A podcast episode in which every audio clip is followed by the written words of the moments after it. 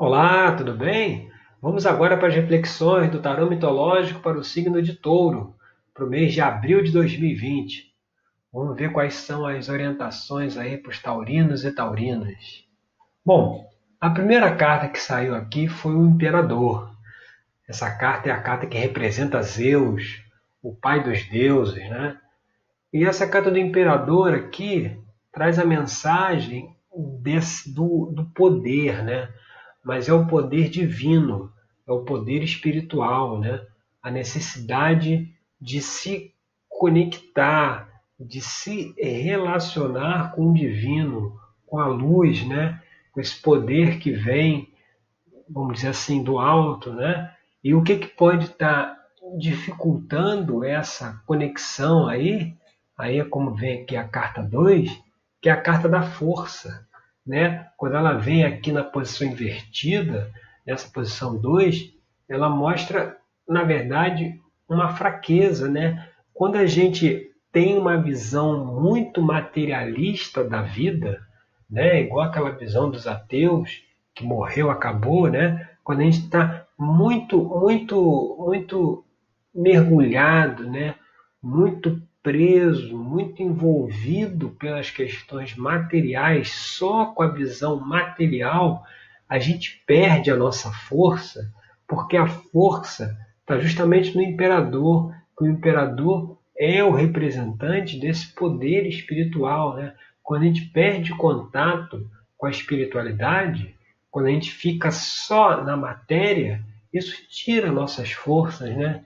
E aqui, quando a gente vai para a questão 3, que é a carta aqui que mostra a, a situação aparente, aqui é a carta cabeça, aí o que, que paira nessa situação, a gente vê a carta da imperatriz, que pode sugerir, né, aí dentro lá da terapia tarológica, a gente vai nos atendimentos que a gente faz, vai analisando, né, essas cartas de acordo com o que a pessoa está vivendo, né? Então, provavelmente aqui, na carta da imperatriz, pode estar trazendo é, a necessidade de olhar o, o, que essa preocupação aí, é, sabe aquela preocupação de mãe, né? É uma preocupação com a família, preocupação com os filhos, com os pais, entendeu? Esse, esse, esse sentimento aí que está faltando essa força, essa crença nesse poder maior, pode estar relacionada com questões familiares, né? com, com o que, que o, os entes familiares estão envolvidos nesse momento e como isso está trazendo essas preocupações. E quando a gente vai aqui para a carta 4, que foi justamente o 4 de ouros, você vê que é uma carta do elemento terra, né, ligado ao elemento terra, que fala do plano material, ela vem, ela vem trazer essa coisa, esse medo da perda, né? Esse apego à parte material, medo de perder, né? Então, assim, quando a gente tira essa visão espiritual da jogada, né, da análise, ficar só com foco no material, a gente, a parte material sem a espiritual, é, é, é, é a competição pura, né? É, é, é, é, cada um por si, né? É, o medo, né? Quando você não tem uma perspectiva superior, né? Que está organizando tudo, está administrando tudo, fica só no campo da materialidade, isso traz um, um, um, um certo desespero, um certo medo de como é que a gente vai resolver as coisas, que a solução ela vem sempre via intuição, né? ela vem sempre via a orientação da parte espiritual, que é quem consegue ver né, todos os caminhos que tem disponíveis. Então, quando a gente se fecha para isso, a gente fica muito preso no cotidiano material, isso acaba trazendo uma dificuldade, que é o que está mostrando aqui com a base da questão aí do desse jogo para os taurinos e taurinas. Né? E quando a gente vai aqui para a carta 5, que é influências do passado é aquilo que, que precisa ser deixado de lado. É até interessante, né? Porque até o momento, você vê a carta 1, 2, 3 e 5, né? De cinco cartas, quatro são arcanos maiores, né? Os arcanos maiores, eles, eles falam de questões muito mais profundas, né? Muito mais no, no âmbito, no âmbito filosófico, da filosofia de vida da pessoa, né? É, é mais profundo do que as questões que são levantadas pelos arcanos menores, que são mais práticas. Então você vê aqui, sai mais um arcano maior, que no caso é a Lua, que é a deusa Hecate, Ártemis, né? tem a ligação também com Ártemis, é, o que mostra justamente até isso que a gente tem comentado até aqui. É, é, aqui o que tem que ter deixado de lado é justamente é a dúvida, né? Você não saber para onde ir, né? Aqui está se olhando, ela, deusa Hecate, ela, ela vê nas três direções, né?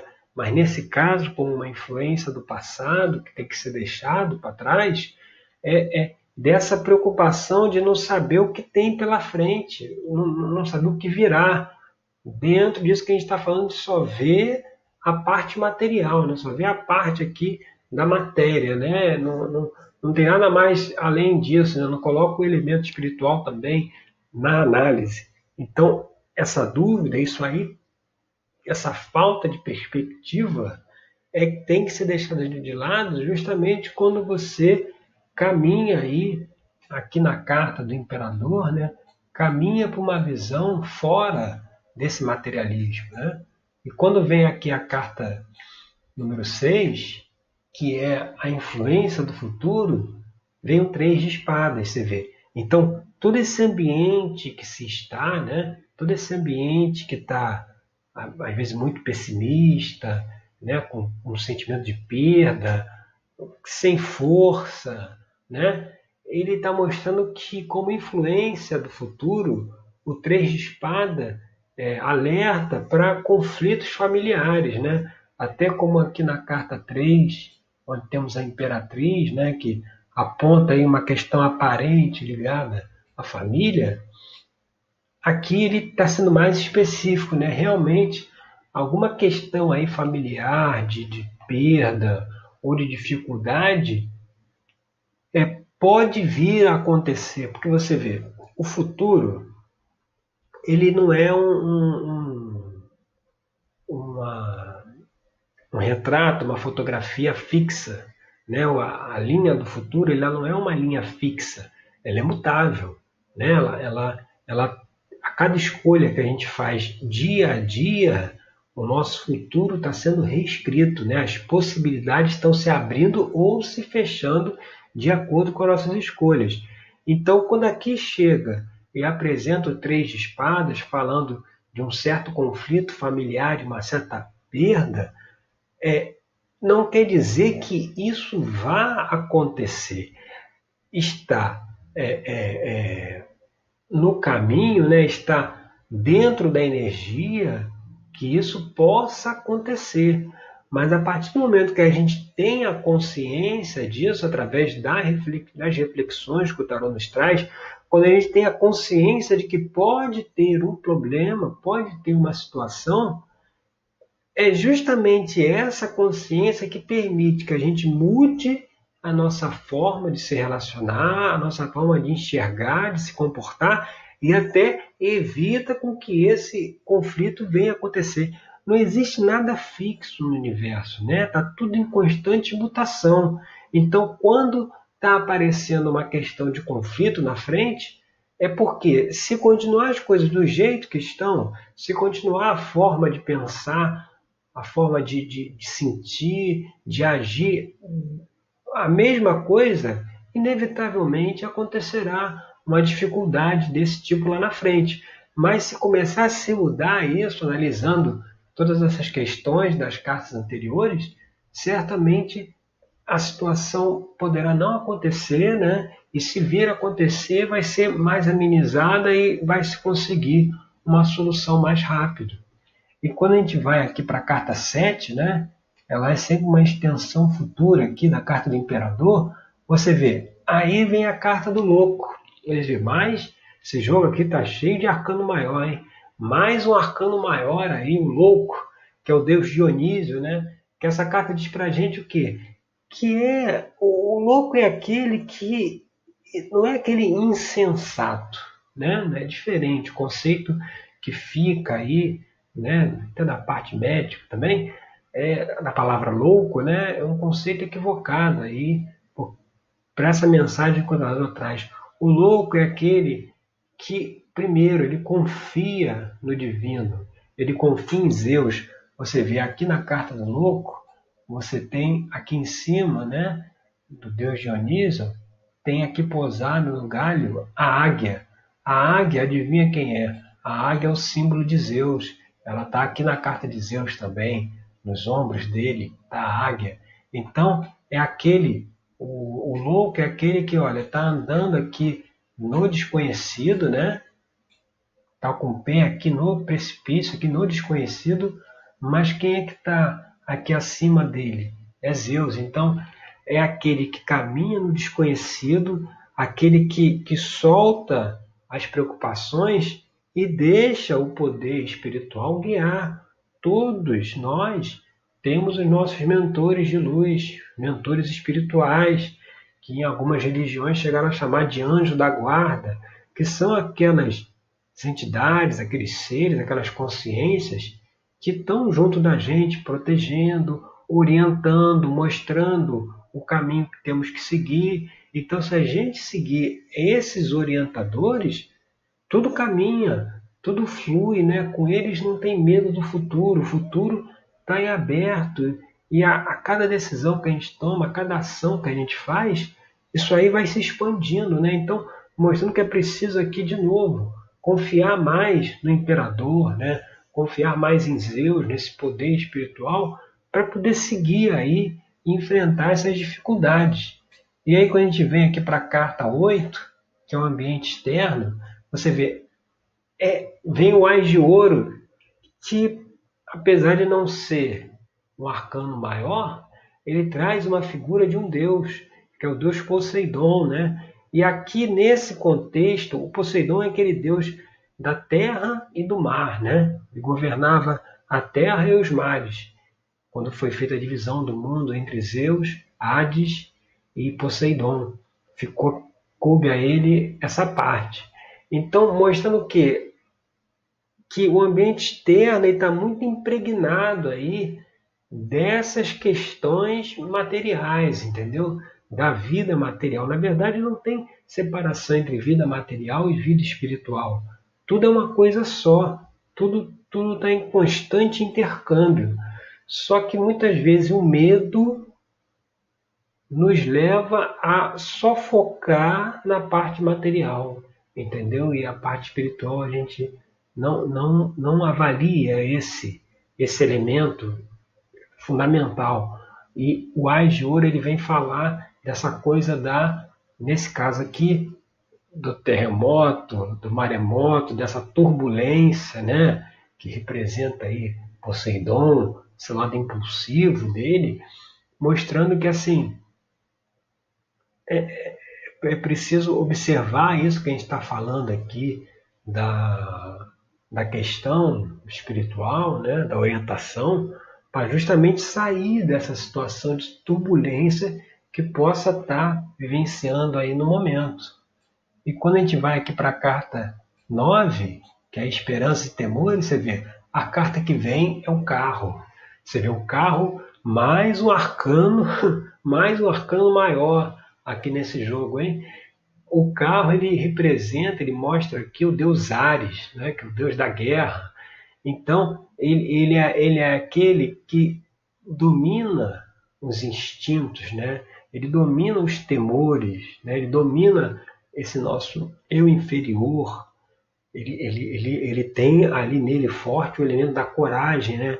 mostrando que assim é preciso dominar mesmo essas, essas, esses sentimentos mais instintivos, né, mais apegados à matéria, para poder conseguir enxergar as soluções que tem para todos os problemas. Todos os problemas têm solução, entendeu? Mas é preciso a gente saber enxergar essa solução E pelo, pelo olhar de Ares, você, você consegue dominar esses instintos, dominar esses impulsos, essa coisa muito impulsiva, porque o medo nos leva a tomar decisões equivocadas, impulsivas, né? Que se a gente tivesse tranquilo, a gente não tomaria. Então é por isso que aqui mostra a necessidade de ter esse controle maior aí sobre os instintos. E quando a gente conclui aqui com a carta 10, que é o 8 de copas, você vê, é, é, é aquela carta, está até ligada também ali um pouco na carta do louco, né? O louco é aquele que pisa no desconhecido, que, que se lança. Aqui a gente vê no oito de copas Psique indo ao reino de Hades, né? Ela está descendo aqui rumo ao reino de Hades, rumo, rumo ao reino do submundo. E quando você vai para esse reino do submundo, você deixa tudo para trás, né? Você é, vai sem esperança alguma. Então, assim, mostrando que essa energia que ainda está aí, né, de muito apego material, ainda vai aí como uma situação futura, vai trazer ainda situações de desgosto, situações de, de medo, de, de sentimento de perda, né? E, e, e quando a psique ela vai ao reino de Hades, ela não tem esperança nenhuma do que, que ela vai encontrar do que, que ela vai conseguir, se ela realmente vai conseguir aquilo que ela foi fazer lá, mostrando que assim ainda virão situações por conta de todo o contexto onde ficará essa dúvida de, de não saber o que agir, de parece que está caminhando de, em direção ao buraco, né? Aqui ela está descendo para o Hades, mas é como se tivesse a figura aqui, você caminhando em direção ao abismo, né? uma perspectiva futura ainda muito incerta, quando na verdade é, Psique ela vai até o Hades e consegue o objetivo dela. Então mostrando que se a você observa todas essas questões que a gente levantou até agora, as situações futuras que possam é, ensejar alguma incerteza, alguma insegurança, né? Isso vai ser resolvido se tiver aí dentro do, da sua mente, dentro, dentro da sua percepção, esse comportamento de uma ligação maior com esse poder espiritual demonstrado aqui pela primeira carta, a carta do imperador, tá certo? Então essas foram as reflexões aí para o signo de touro, para o mês de abril de 2020. Eu sou Rodrigo Cruz, terapeuta tarológico. Eu agradeço aí pela sua audiência. Até o nosso próximo encontro, aí com mais um vídeo explicando aí as reflexões do tarô mitológico, tá certo? Obrigado e até lá.